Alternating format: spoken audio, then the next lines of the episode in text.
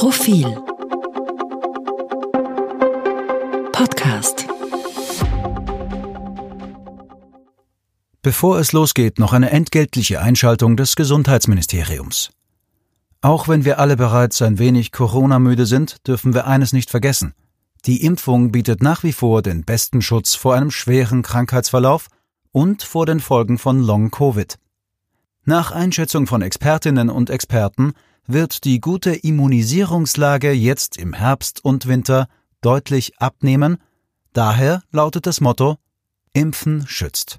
Impfen hilft. Impfen ist das beste Mittel, um mit dem Coronavirus langfristig zu leben und die Pandemie einzudämmen.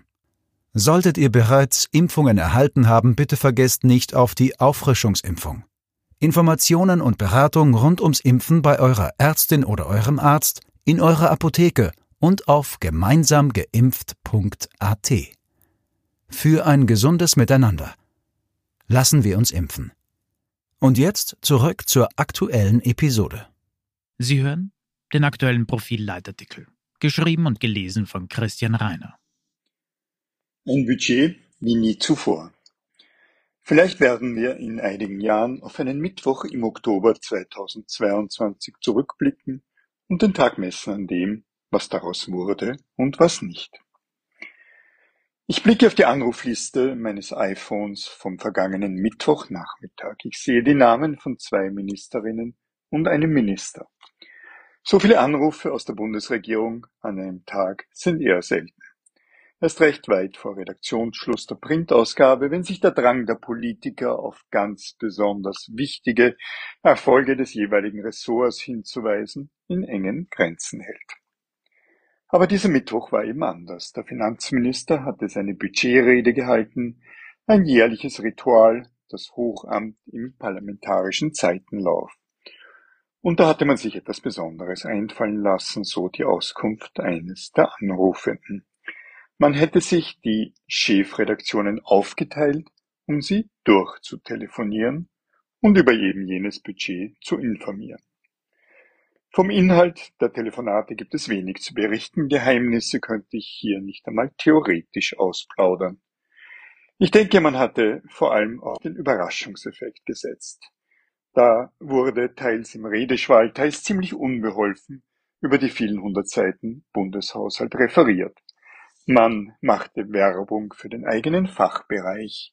Etwas holprig fand auch ein Austausch über das größere Ganze statt. Kein Vergleich mit der Message Control der türkisen Ära.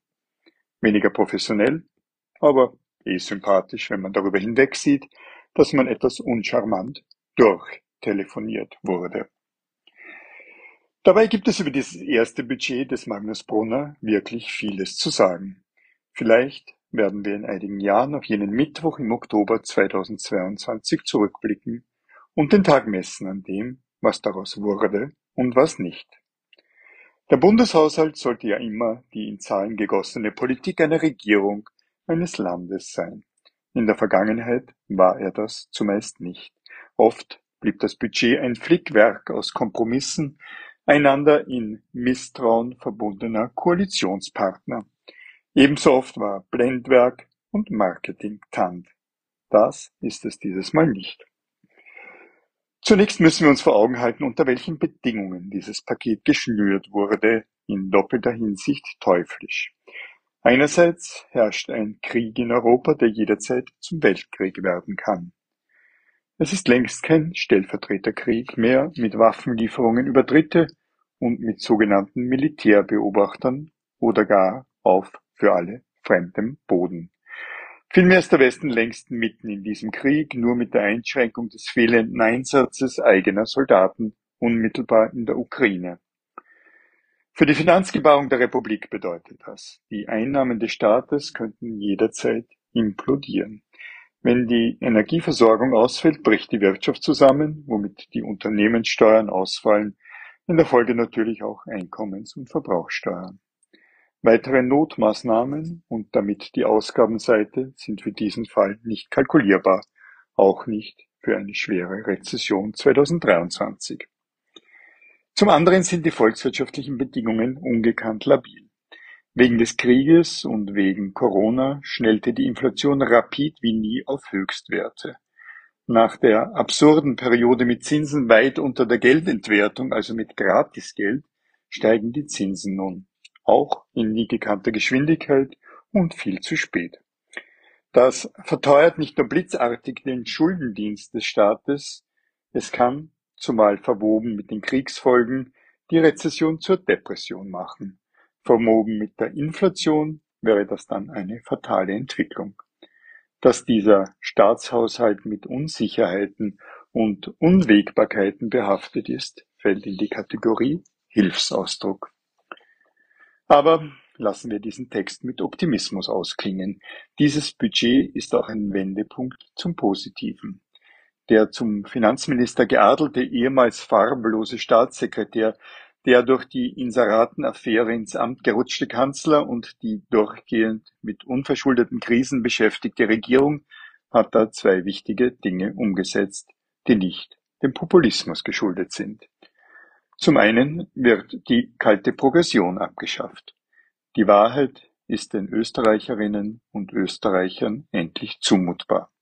Die Steuerstufen werden entsprechend der Inflation regelmäßig angepasst so dass die tatsächliche Steuerleistung auf Löhne gleich bleibt und nicht heimlich bis zur nächsten Steuerreform steigt.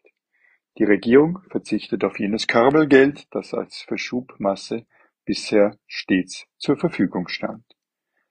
Zum anderen.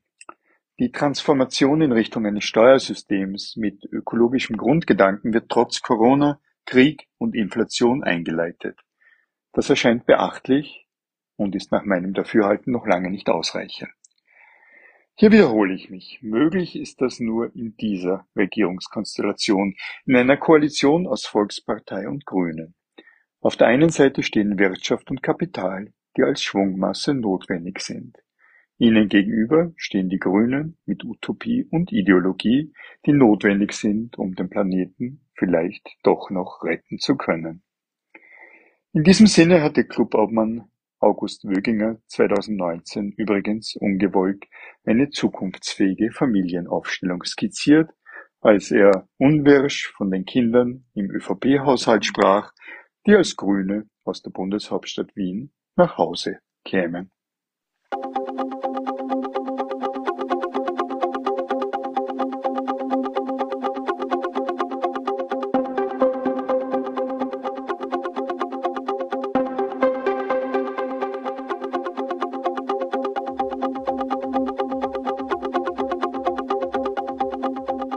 Mehr zum Thema auf Profil.at.